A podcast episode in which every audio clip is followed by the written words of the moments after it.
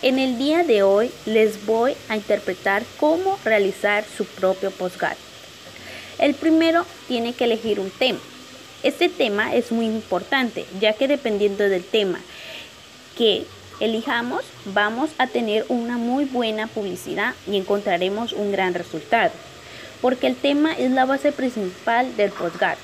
Por lo tanto, si no hay un buen tema, la gente no se interesaría en ello y no lo instalara o lo pondría en uso.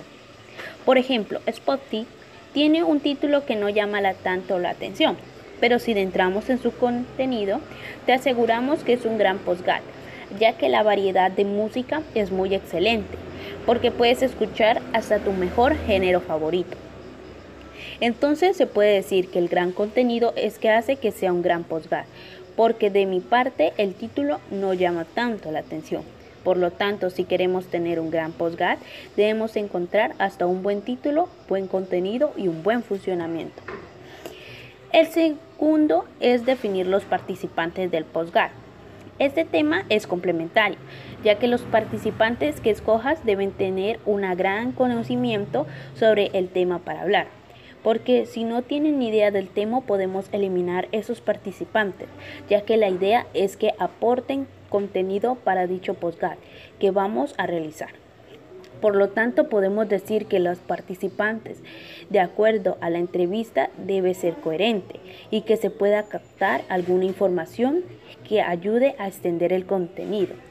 Sin embargo, dependiendo de cómo vaya a ser la entrevista, tenemos que asegurar que como nosotros mismos, como director, a como lo, como lo quieran llamar, tenemos que saber lo que vamos a preguntar y tener conocimientos relevantes a la hora de hacer las preguntas, porque si no sabemos nosotros, mucho menos puedan que sepa el participante de la entrevista.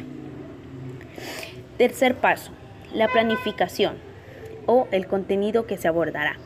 Este paso es planear todo lo que se vaya a hacer en dicho postgap, ya que a medida que uno vaya generando ideas, opiniones, preguntas, respuestas, o sea, todo el contenido aportado, para que a la hora de hacer el postgap sea todo ordenado, coherente y a lo que esté listo pueda que llame la atención al público, para atraerlos, para que se virtualicen en ello.